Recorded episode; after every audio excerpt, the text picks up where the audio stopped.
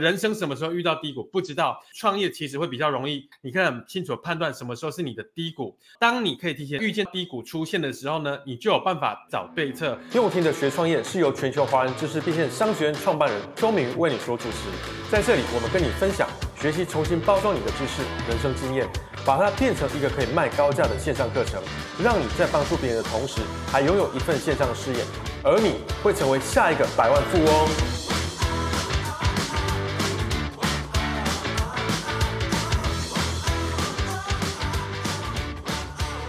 这两天的信件所见呢，我已经持续沟通这个主题好几天了。那为什么这次我要做这个问卷调查呢？最主要是我想要了解目前市场上大家遇到的问题跟过去的几年有没有一样。那么实际上基本上看透过这次问卷调查呢，我看到大家遇到的问题呢，其实都是一样，一直没有变的。那么我索性呢就把这十个问题呢。总结啊，应该说我我把这些问题总结成十个问题。那么这十个问题呢，分别会在创业前跟创业后都会遇到。那么透过这十个问题呢，你将可以有效的去预测你正在创业中的哪个阶段。为什么这个对你来说很重要呢？你要知道，当我们在做每件事情的时候，都会遇到高峰、高潮，就是很顺利的时候，还有遇到低谷。那么人生什么时候遇到低谷不知道。那有趣的是，创业其实会比较容易，你可以很清楚判断什么时候是你的低谷。那么当你可以提前预见到低谷出现的时候呢，你就有办法从哪里去找对策。这就是为什么今天晚上的这场研讨会对你很重要的原因。好，那么既然说这里面总共有十个网络创业的十大必死的原因，对不对？如果这十个错误你都犯的话，不管你在哪个阶段，你没有去克服它，也没有认清你在什么。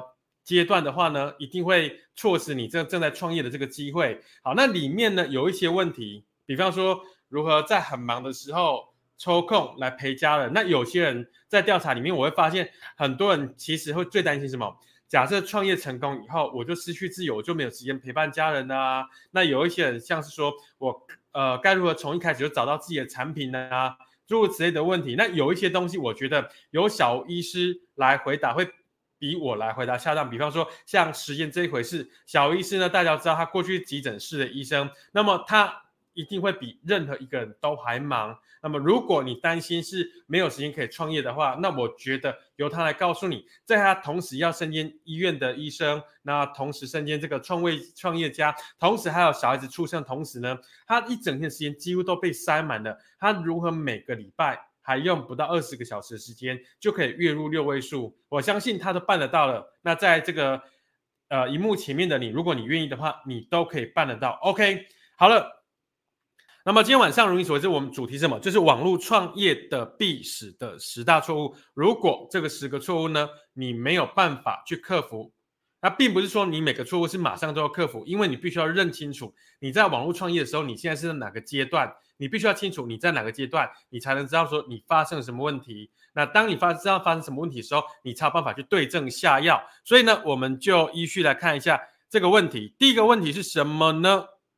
就是很多同学的问题是说，我现在目前正准备要开始创业，那尤其是进入知识变现这个行业。好，那么。看到市面上现在 YouTube、Google 有这么多的免费知识，谁还愿意付钱购买知识呢？到底该从哪里开始比较好呢？那么这个问题呢，我将交由小吴医生来回答。为什么呢？因为我觉得他也是跟你们一样，他我想过去你们都知道说，你们觉得说小吴医师他是一个医生，他有个专业身份，那他在创业的时候用这个身份开始的话，一定会。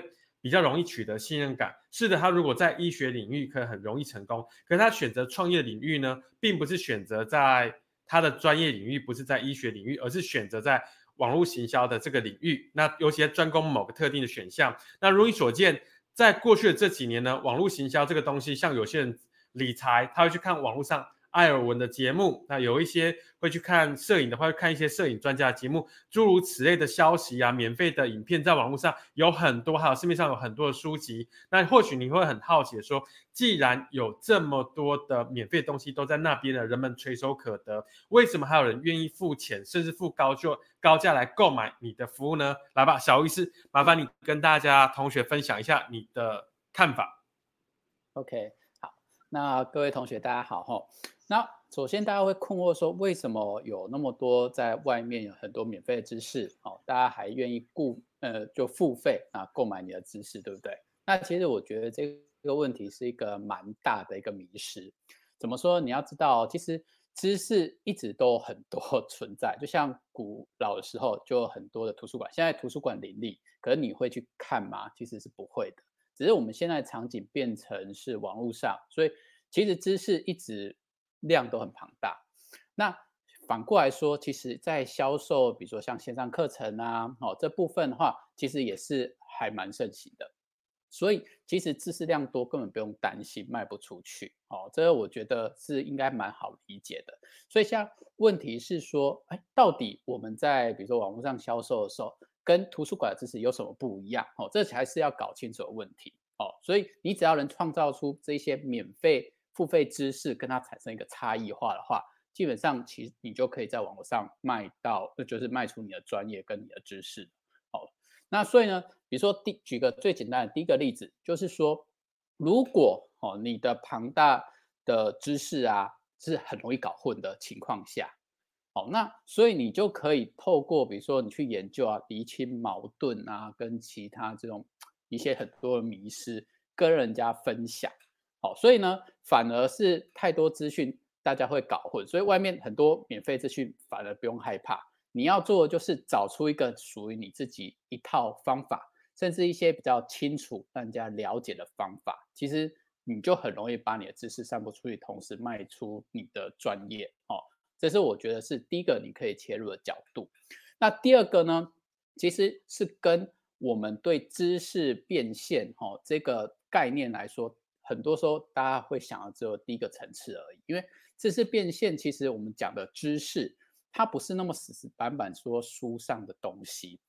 哦，那因为第一个，我们要透过，比如说你透过书去整理出你一套自己的见解，哦，其实这样就可以卖出钱了。你看外，就是外面很多像早期的那个九星人，他们会看很多书跟人家分享，甚至他们会订阅制，所以这些知识根本不用自己的。他只要读书，跟人家分享，就有人愿意买单。哦，所以第一个，你只要把你的知识变成你属于你自己的独特的知识系统，其实用不一样的角度去分享的话，这个也可以就是能够知识变现。哦，所以这是第二个角度你可以做的事情。哦，所以根本不用怕外面那些免费知识。第三个啊，其实主要是说你要搞清楚，其实很多时候我们不一定是因为知识本身来购买。哦，那。比如说讲最简单的例子，比如说像摄影领域好了，你会看到外面很多的摄影书籍哦，他教你怎么运用相机啊，很多摄影知识。那为什么线上课程还卖得动呢？很简单，就是因为比如说他是希望购买是线下哦，去你直接一天的时间帮他上课，直接整理出很重要的重点。所以呢，比如说你可以同样的知识线上课程。跟线下课程这体验是不一样，所以换句话说，其实大家买知识其实不是买知识本身，而是买一个体验。所以你只要创造出很多不一样形式的这些体验，让人家感受到价值，其实这样也可以卖出了钱。好，那最后一个，其实你会发现啊，很多时候我们真的不是在买知识，我们买的什么是跟分享知识那个人，你对他很信任，所以你会跟他买东西。好，那所以。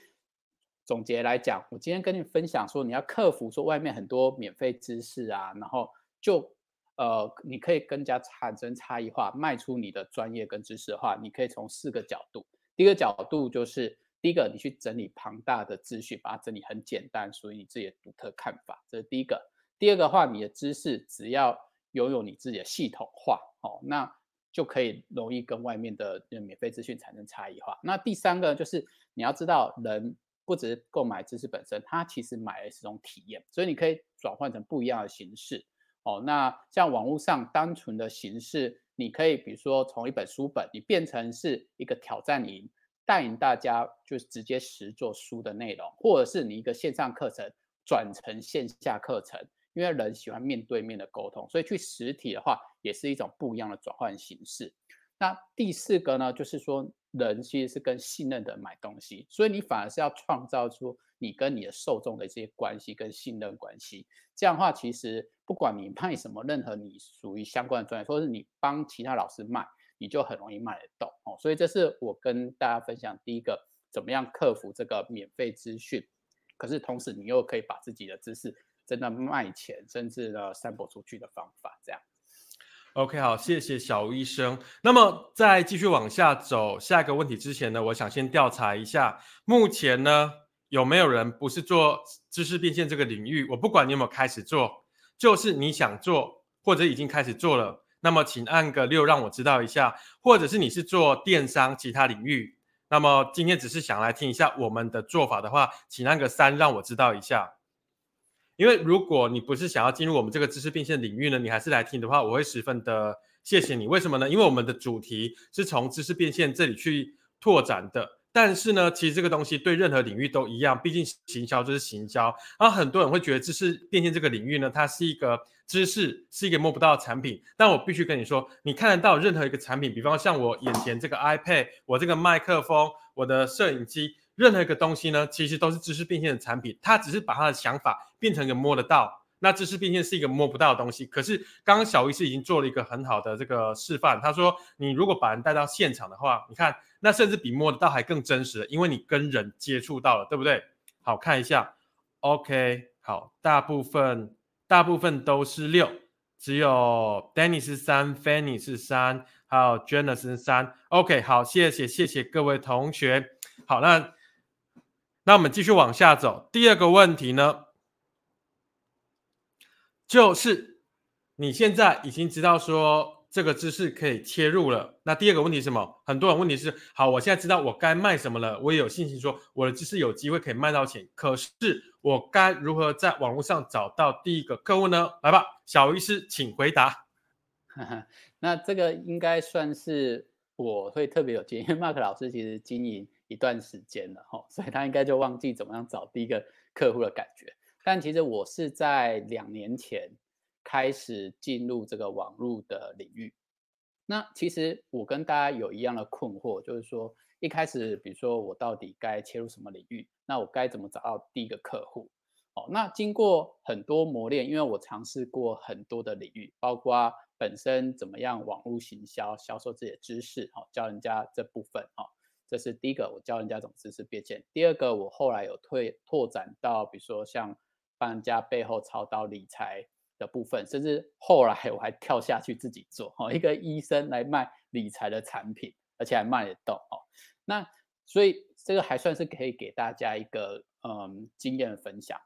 那首先，我觉得其实问该如何找到第一个客户，最重要是你要先克服自己心态的问题哦。其实重点就是，你只要敢做，就有机会找，就是找到第一个客户。可是大家常犯的错误就是，我要，比如学到很厉害、很厉害行销，或者是我要准备好很棒的一个方案，或想到一个可以解决人家困扰的这个问题，在那边研究了很多很多，然后也学习了很多很多，但是其实都没有去做。所以该如何找到第一个客户，其实就是。不管你现在程度如何，你就是去做就对了。那用尽你能想到你现在会的方法去推广你的理念也好，或者是你想帮助人的方案也好，好。所以第一个反而是心态，你要先行动，才有办法找到第一个客户。可是太多人就是反而没有行动，然后都不断学习，不断去思考，不断的烦恼，哦，所以没有。前段的行动你就克服不出来，所以你就一定不会有第一个客户。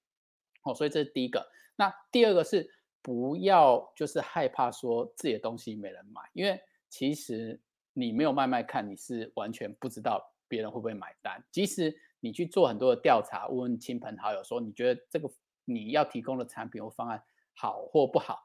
那朋友有可能，比如说，甚至真心话跟你说说啊，他就觉得这个产品很棒。可是其实你根本没有下去市场去测试的话，你根本不知道最后的结果。因为朋友他不是你的呃你的目标受众，所以这个完全不准。所以你就是直接下场去做。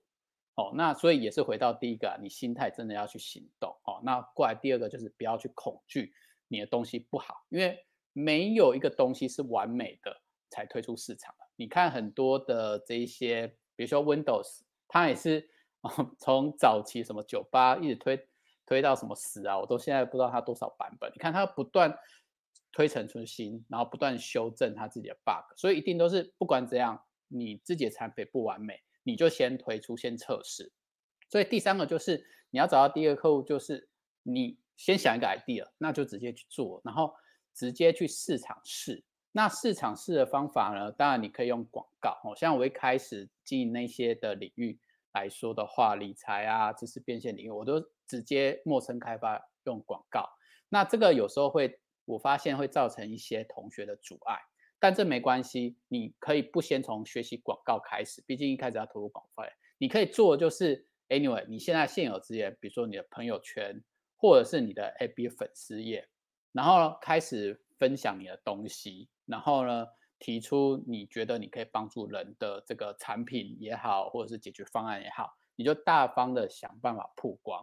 Anyway，反正就先有再求好，哦，这才是我觉得是比较好的一个循环。哦，所以总结来说，你要找到第一个客户，其实大部分很多超过一半的人卡关就是你太追求完美了。你没有行动，所以第一个就要行动。第二个，很多人只要要开始行动，就会开始恐惧，说自己会犯错。可是你要知道，创业啊，或者是行销啊，犯错是必经的一环，你要克服这个恐惧。哦，当你克服恐惧，第三个就是无所不用其极，利用你现有资源，包括你可以，你只要会广告，那你就是先用广告小型的测试。那你不要砸大钱，真的设计产品，你先先预售。现在预售真是很风行的，像芝芝啊，哈，有这个预售的平台，或者是呢，像我们的方法都是用预售的。那你不会广告技巧，anyway，你有朋友或者是你有粉丝也，开创一个新的粉丝页，那不断的去分享，那至少这样你有在行动的过程中，你就知道哦，诶，真的没有客户了，那我下一步可以用其他什么方法，你才会一步一步的走向你要的目标。好，所以这是我跟大家分享的经验，这样。好，谢谢小鱼师分享这个宝贵的经验呢、啊。对啊，就如果说你要让我再回忆起第一次的经验，其实蛮久，在二零一一年的十一月二十一吧，我第一次做 Product Launch。说实话，在那之前我也没有想到会有人真的这样买东西。然后在那之前，网络上做我们这一行业其实没有很盛行，所以。我大概整整有七八个月时间才习惯在网络上，然后有人买单以后，系统就自动把这个账号密码送出去的感觉，总之就是觉得很很不可思议吧。然后我觉得就像刚刚小吴师说的嘛，你不要去追求完美，那你就是一开始如果你不想花广告费的话，你就要想尽各种方法去不断的曝光你的产品。那当你曝光的时候，你就会很压抑。真的会有人愿意买你卖的任何东西，而且是任何价格，这是真的。OK，好，谢谢小医生。那我们来看一下第三个问题。好，那么如我今天早上信件说，我们在最后会开放 Q&A，如果你们有任何问题的话，你可以现在先把它记在你的笔跟纸上面，那最后我们再会再统一回答。OK，好，第三个问题是，目前呢已经开始卖了嘛？那有些同学就会开始做广告。那做广告的时候呢，很多同学现在广告的时候就会开始发现，哎，现在每个月的获利不稳定。上个月广告赚八万块，那这个月只有赚两万块，怎么办？他担心说，如果这样广告持续不稳定的话，就没有办法去生存啊。好，其实很其实蛮开心，同学会提出这个问题，为什么你知道吗？因为他会提出这个问题，代表什么？代表他有去持续广告。你要知道。做任何生意，做任何生意，我们分两种流量，一种就是你如果在实体，就是转介绍、口耳相传；那么在网络上呢，你就透过社群媒体自然流量，它其实跟口耳相传比较像。另外一种就是透过广告。那不管你在实体或者在网络上呢，广告一定是最主要、最主要的这个流量来源。如果你的事业少了广告的这个区块的话，我可以很肯定的告诉你，你的成长一定会变得很慢很慢。好，那么这个同学。他为什么会发生这个问题呢？其实我跟你讲，目前在网络上，啊、呃，请听清楚哦，在网络上，只要跟我跟小医师相关的行业，就是创业相关、行销相关。我跟你讲，在上面呢，你花钱可能一次没有花个一二十万，很难把本拿回来，这是实际的情况。一个名单你很难想象，大概就两三百块台币，而且这是常规，这是在台湾哦。如果你在国外十块美金就叫最便宜，然后再往上爬的话，大概三十块美金一个名单，九百块很不可思议，对不对？所以在我们这个行业目前这样这么难做了，但是呢，为什么大家继续做下去？这在最后我会回答你这个问题的我们的解法，我的看法是什么？但是我们现在再跳回来这个地方，好，这个同学说。他这个上个月获利有八万块，这个月剩两万块，怎么办？变很少。其实呢，他并没有把这整个广告拉长战线来看，因为刚刚小维是有说过了嘛，目前预售在任何行业都很盛行，对不对？那在网络上，在实体，其实广告唯一的一个重点是什么？就是。我花钱，然后请客户拜托你来看我的产品，就像这一支手机，我花钱，我花广告费，然后他们请 YouTuber 做这个叶配广告，然后在电视上做各式各样的广告，就是拜托你，我花钱请你来看我的产品，最后呢，你可能花了一千万，有三十个人购买，就回一千两百万，只有小赚两百万嘛，这代表什么？代表每一个顾客取得成本约三万台币，代表。我给你三万块，拜托你使用我的产品。那么一旦你使用了这个 iPhone 喜欢以后呢，你就有可能从 iPhone 一一直用用到现在 iPhone 十一。我们都是这种客户，像苹果的，你一旦用了这个 iPhone 手机，就可能卖 iPad，买了 iPad 就有可能买 MacBook Pro，就是一样的道理。所以在做广告的时候呢，只要你不跟我同一个行业，你应该感到很庆幸，很庆幸。为什么？因为你的存活率还是很高。你只要不跟我同一个行业，你的一个名单取得成本。可能还是在十块到六十块台币之间，你知道这多便宜吗？六十乘以两百，就是两百个名单，你的取得成本才一万二。你会讲说，嘿，Mark 老师，一万二好高哦。可是你要想哦，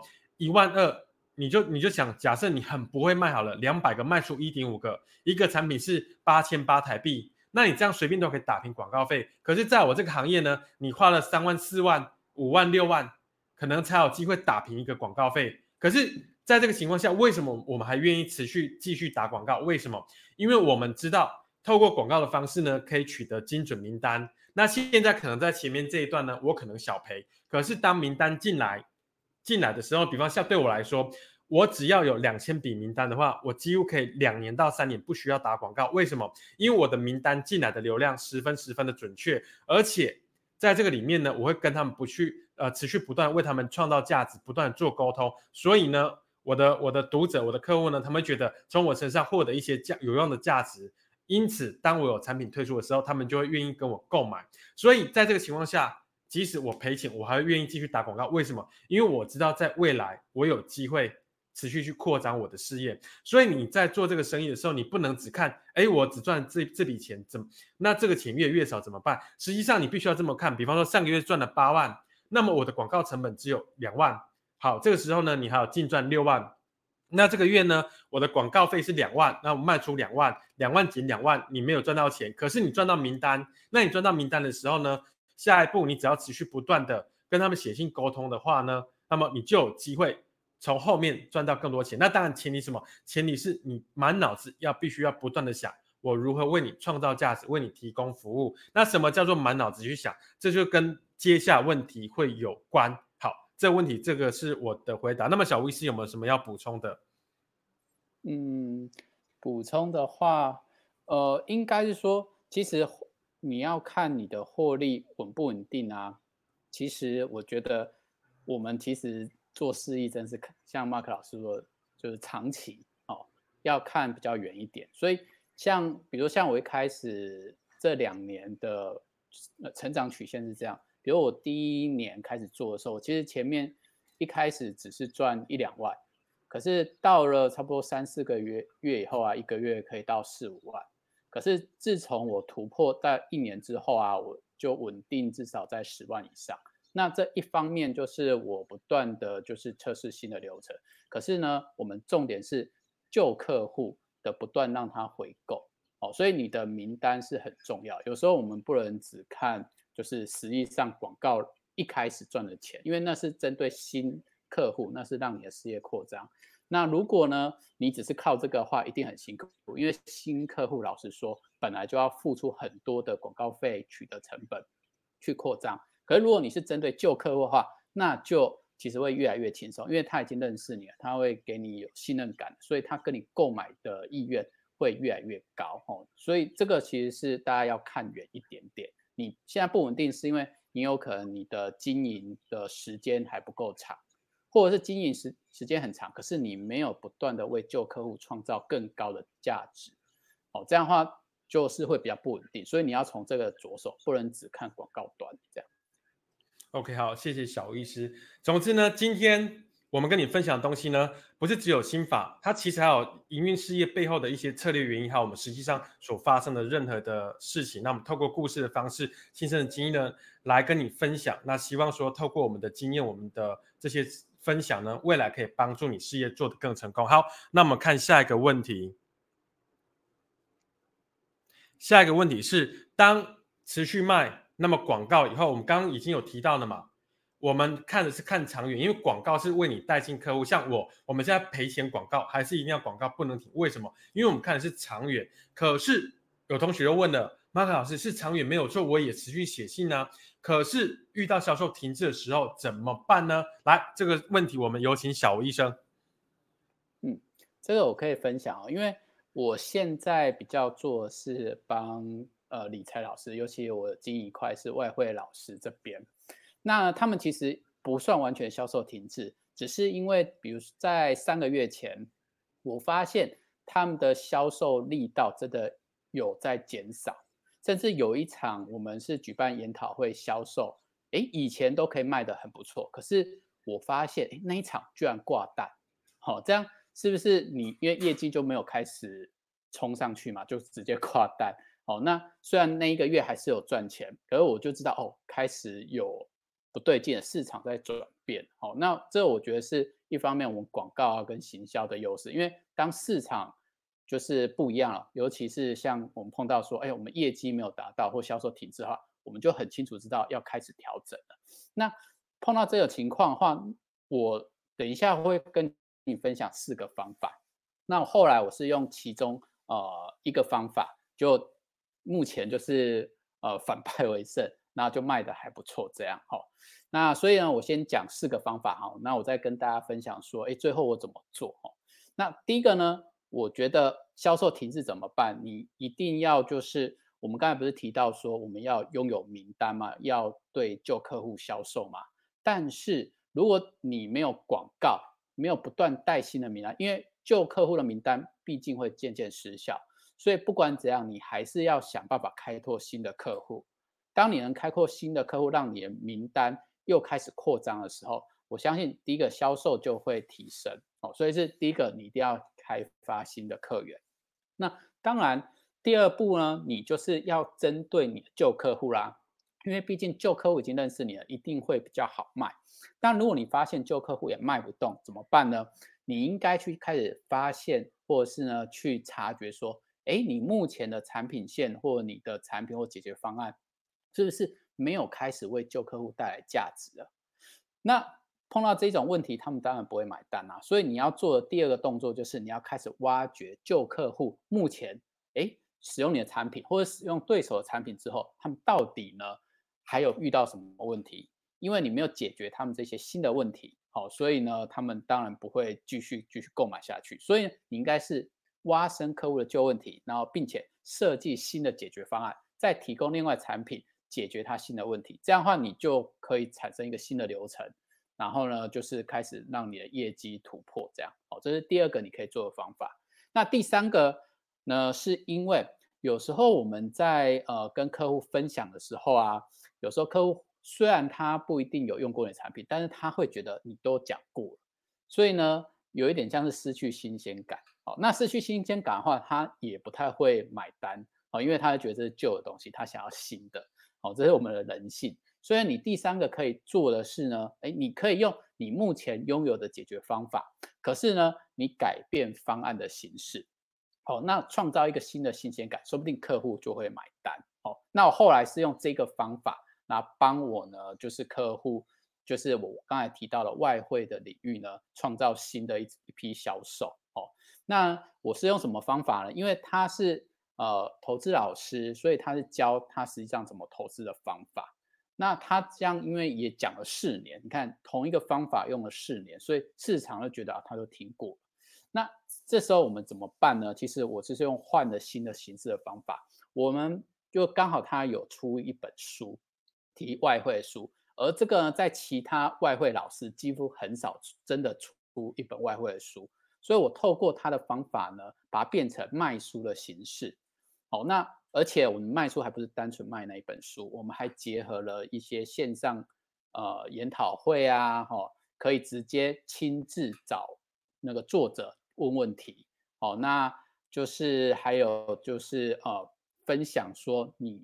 目前遇到这个外汇的疑惑，哦，那整个包装一个全新的一个方案，所以透过市场一卖，大概我们目前为止至少获利有三十万，好，那而且广告费只有花一万，所以投资报，哎，呃，对不起，是两万，所以投资报酬率就很高，而且把整个业绩又改完全就是逆转就对了，哦，所以这是第三个，你可以用你目前的解决方案。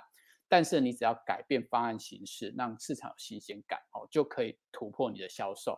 那第四个角度呢，也是类似，但是呢，你有可能是你的那个同，因为你一直讲同样的事情，大家失去信任感，所以你可以换句话说，用全新的角度重新谈论客户目前的问题。比如说，客户时常在投资上遇到，就是他可能会爆仓，那呢，你想。其他的模式，比如说，哎，你开始去国外取经，然后呢，是用国外的投资方法。那这个大家听到哦，是国外的，哦，那就觉得哦，说不定是要学。可是其实国外方法说不定跟你的方法是差不多的，哦，所以你用新的角度重新谈论客户的问题的话，你就会重新唤起市场的意识。哦，所以总结起来，其实销售停滞的话，你要做，其实我可以跟大家分享有四个方法。第一个的话，你就是去开发新的客源。当你名单增加，你当然销售就会提高。第二个，你还是要重新挖掘旧客户的问题，那你重新设计新的解决方案，让客户购买。哦，第三个就是，而你不想想新的解决方案，那你就是用同一个解决方案，但是你换不一样的形式，或者第四个部分，你用新的角度去吸引客户。哦，那重新谈论客户的问题，这样的话，你就有可能打破这销售停滞的状况。这样。OK，好，谢谢谢谢小吴医师。同学，你们觉得小吴医师分享这四个点实在是蛮有效。像我个人本身而言的话呢，我会倾向于第一种去寻找新的客户，然后第二种的话，我会用一个新的全新产品，在这个旧有市场就挖掘现有客户的问题点。那如果说换新角度的话，其实我是一个比较喜欢一直不断推出新产品的人，所以我可能不太。喜欢去选择用新的角度，所以你可以看到小医师真的很有耐心，因为他不断的用各种角度去测试各种方法，所以呢，他就可以有办法归咎出自己有效的方法。那你看哦，在这个情况下，他只要去推出一个新课程，叫做比方说如何变换角度来解决你销售停滞的问题，我相信一定会很多人愿意买单。为什么呢？因为目前现在市场上遇到的就是销售停滞的问题，这也是这几天我收集到很多的问题里面呢，可能有。十分之一吧，都是这样这个问题的。同学们觉得小医师分享很精彩的话，给他掌声鼓励，按个八好不好？好，谢谢。好，那我们来看一下，继续看一下下个问题。这个问题呢就挺酷的哦，就是很多同学说：“哎，Mark 老师，你们课程都很棒，小医师也很棒，你们书我也都有读。那么遇到问题的时候呢，我可能是去 YouTube 看影片，Google。”看一些文章，或者是读你们的信、你们的书。问题是，我要上班呢、我没有时间来经营这个事业啊，那该怎么办呢、啊？我觉得这个问题呢，交由给小医师来回答最恰当。你看，他是一个医生，又是一个奶爸，同时还是一个创业家。最厉害的是，现在还要帮那么多老师操盘，还有办法，就是过上他他他想要的生活。来吧，小医师，请跟大家分享，在这么忙的情况下。你如何忙里偷闲经营你的事业？更酷的是，他不是只有经营事业做这些事情哦，他还有学瑜伽、学钢琴、学中医，一堆有的没，好好好像明天还要去考中医的试，对不对？好，谢谢大家。呃，好，我还算可以分享这方面的主题啦，是因为一方面我其实大家知道富爸爸有四个象限嘛，就是是一个员工，然后呢专家，然后又是要老板或投资家。然后我刚好这四个，其实在这几年其实都一次都在扮演这些角色。因为首先我是呃给人家请的诊所医师哦，所以基本上我现在还是有位置看诊，虽然不是全职，变成已经半职了，但是我还是别人的员工。可是同时我有自己开一家行销公司，然后呢也有做自己的网络事业这样。哦，那当然有帮就是其他人背后操刀哈，所以就做比较两三个领域这样。好，那第三个就是哦，当然我有分享我自己专业嘛，所以也是专家。第四个就是我在今年也开始把我自己的投资的项目啊，然后把它设立好。那你会发现其实，哎，我可以做很多事情。那我们怎么办到？我们怎么样做好时间管理、经营事业？哈，可以跟大家分享我自己怎么做。哦，首先第一个啊。大家问这个问题啊，其实是有一点问错，因为很简单，每个人都是有二十四小时，我们不可能凭空创造出来其他的时间，所以其实时间每个人都还算公平。好，那其实真正碰到的问题不是没有时间经营事业，而是你怎么样把二十四小时做合适的规划。那你要做合适的规划，所以换句话说，你应该考虑的是经营事业在你的人生之中。属于第几个顺位？当你的比如说是第十个顺位的话，那当然你没有时间去经营事业啊，因为那不是你的重点。你每天就是被你的工作、被你的家庭，哦，然后被你想要放轻松、哦、休息的时间啊，那那些是优先事事项，所以你就会先做那些东西。好、哦，那你就根本不会去经营事业了。哦，所以是其实大部分碰到的问题是这样。所以呢，第一个解决方法，你一定要把经营事业当做你人生目标前三个其中之一。好，那当你这样的话，你才会真正播出时间去经营事业。好，所以这是第一个要先改善的。那第二个，好，我们现在愿意播出时间了。那可是怎么样？就是你会发现，有时候花很多时间，就像我们工作，哦，为什么有些人就会做很快？那有时候。很多你可能工作十个小时，可是好像就是整天所有时间都砸在工作上，其实是一样道理。你要有效率的利用你的时间，好，所以怎么样那运用你的时间呢？其实很 简单，你基本上应该反过来，你设定你经营事业你需要花多久时间，而且想办法把它达到。比以我为例的话，我基本上经营事业，呃。就强迫自己一个礼拜就二十个小时，超过我几乎就不做了哦。不问不论多重大的事情、多大的问题，我几乎都不做。当然，我不是百分之百遵守这个原则，但是这是我人生最大的原则。我偶尔还是会超过，但是我只要一超过，比如说我工作到三十个小时，我几乎下礼拜或下下礼拜，我就会把那一周减少到十个小时。哦，所以这是我很强烈要求自己的一个原则。而我们人大概，我觉得一周二十到四十小时是工作效率最好的时刻。哦，那我自己有后来发现，我只要超过二十个小时，多出来那些时间都在浪费时间，都没办法创造呢高效的价值。所以你当你这样设定的时候，哦，你其实就有点类似有个 deadline，你就会一直强迫自己用最有效率的事情做事情。哦，那这样的话，你的时间运用就会非常非常有效率。所以。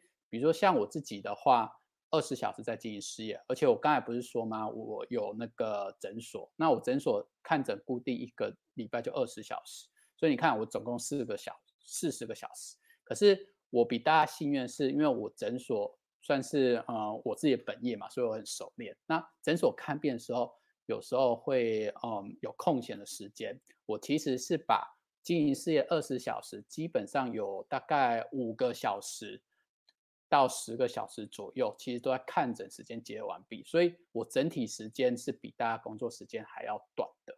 那也因为这样的话，所以我就有更多时间去做自己爱好的事情。因为我所有经营事业跟我的工作，其实都压缩在比人家短，所以你当然你有其他做，比如说研究投资啊，看自己喜欢的书啊，陪家人，所以就是这样。哦，所以其实总结来讲，其实。拿出时间经营事业，其实第一个你要改变是你的心态，因为其实是你不太把你经营事业当做你人生前面几个目标，当然就不会做哦。那第二个就是你要有效率的去操控你的时间，你要把自己定一个就是，呃，你要做这个事业，实际上有时间哦，不然很多都觉得经营一个事业就是整天二十四小时被绑住哦。当然这个是很多实体事业会遇到问题。那呢，这个是大家克服了。可是反过来想，你应该是在经营事业之中，就要先想好你怎么样规划你的人生时间分配，这样你才不会几次经营的事业变成你算是一个工作更长的一个苦命的劳工的老板，就是这样。好，这是我跟大家分享的方法。好，谢谢小医师哈，我来总结一下他刚刚说的。其实我觉得他有两个点最吸引我。第一个点呢，就是你必须要把这个创业呢当成是你的人生前三大目标之一，这是肯定的。因为我觉得我们人一生现在目前平均年龄大概是有八十岁的寿命。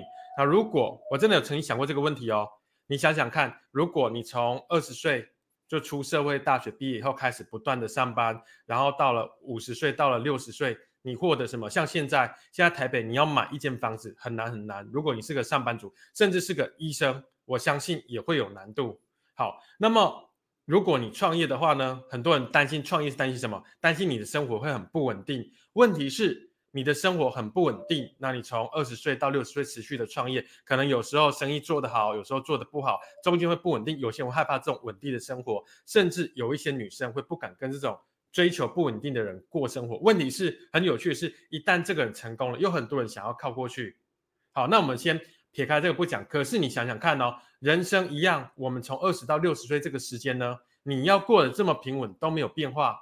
还是你要过得高低起伏呢？我记得很清楚，大概在我二十六岁的时候，二零零五年的时候，那时候我在大陆。那么隔壁呢，我们有一间工厂，他的经理，他过去是台湾远东机械高尔夫球部的执行长。然后他就跟我说：“我很羡慕你。”我每次回台湾的时候，跟我太太说：“我很羡慕你。”我们现在到六十岁了，都没有看过什么大风大浪。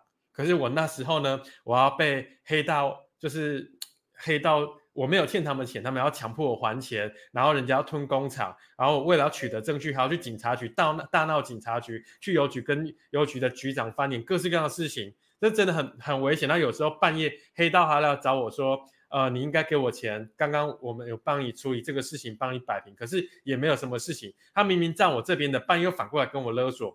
总之我就觉得很扯。然后有一次我记得很清楚，是半夜他们回去了。然后又来以后，我我整个压力大到我的脸整个都肿起来，一一一颗一颗的。后来我的朋友就是隔壁那个何经理，他还看他说没有怎么样啊，可是我不知道为什么，我就觉得我整个脸都是肿，就是痒的。OK，所以我我觉得我我觉得是这样子啊。如果你愿意把这个创业放在你人生的前三个目标的话，或许你的人生不会一直过得很平稳，有时候你会赚到很多钱，有时候你会没有钱，可是呢，你的人生会过得很精彩。所以我觉得。时间这个问题呢，就像刚刚小医师说的，你必须把它放在前三位。那第二个点，我觉得他讲的很棒，是每个人一天都有二十四个小时。那对上帝对每个人都是很公平的嘛？你要如何去运用你的时间？像他，他都是在上班看诊的时间之余呢，同时把网络的工作给完成，这是一件很了不起的成就，对不对？好了，那既然这样子，你看哦，假设我们把事业放在前三位的话，那你又成功营运这个事业。如果你像小医生又身兼多职的话呢，就会衍生下个问题。其实过去，过去我在大陆遇到很多挫折的时候呢，当时一直陪着我走过来的是安东尼罗宾的潜能激发。我记得好像是开发你的个人潜能第二集，那里面呢，他有一直提到一个问题，就是说有一些人会害怕什么？害怕成功。为什么害怕成功？因为一旦成功以后，他担心会失去自由。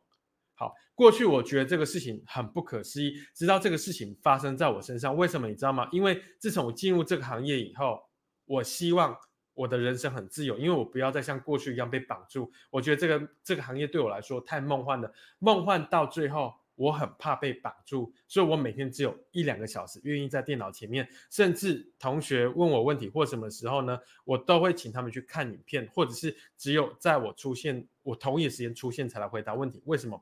因为我害怕我的自由不见，所以每次我在做问卷调查的时候，总是会有同学。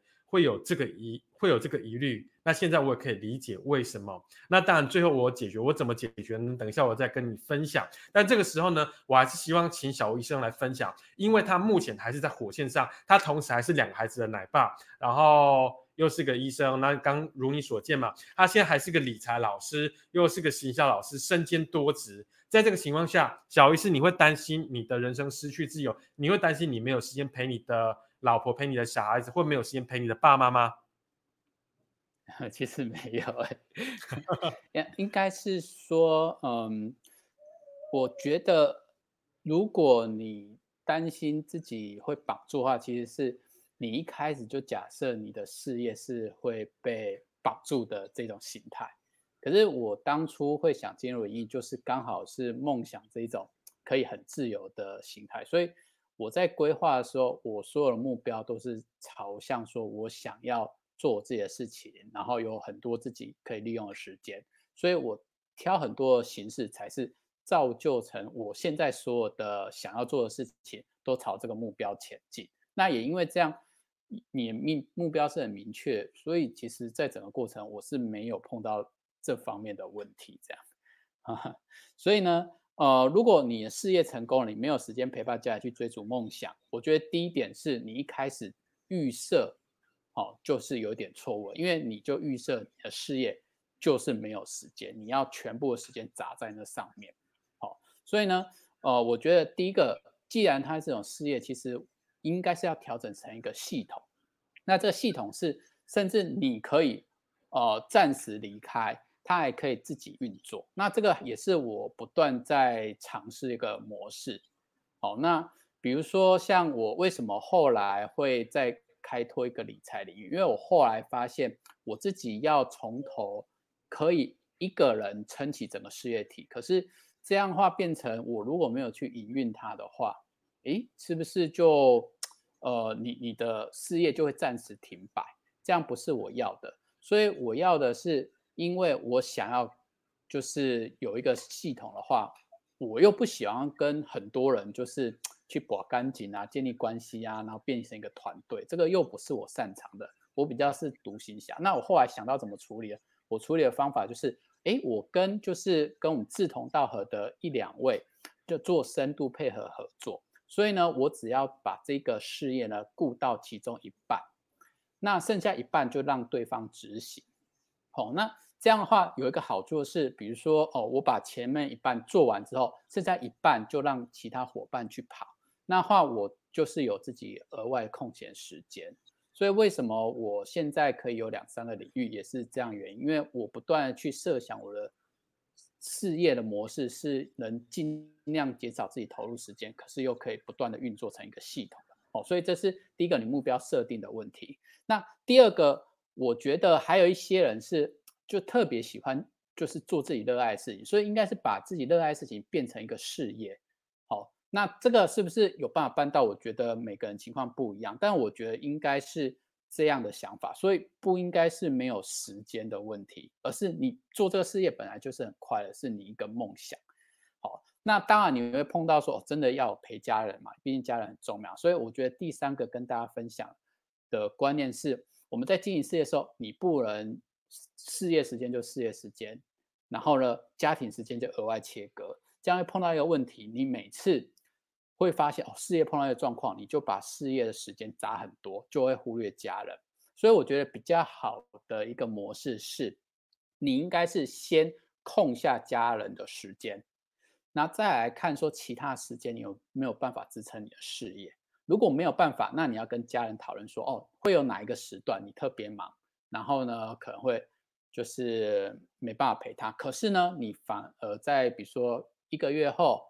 或者是呢，一段时间之后，你反而就要照顾家人这一块，所以你要先把陪伴家人时间先空下来。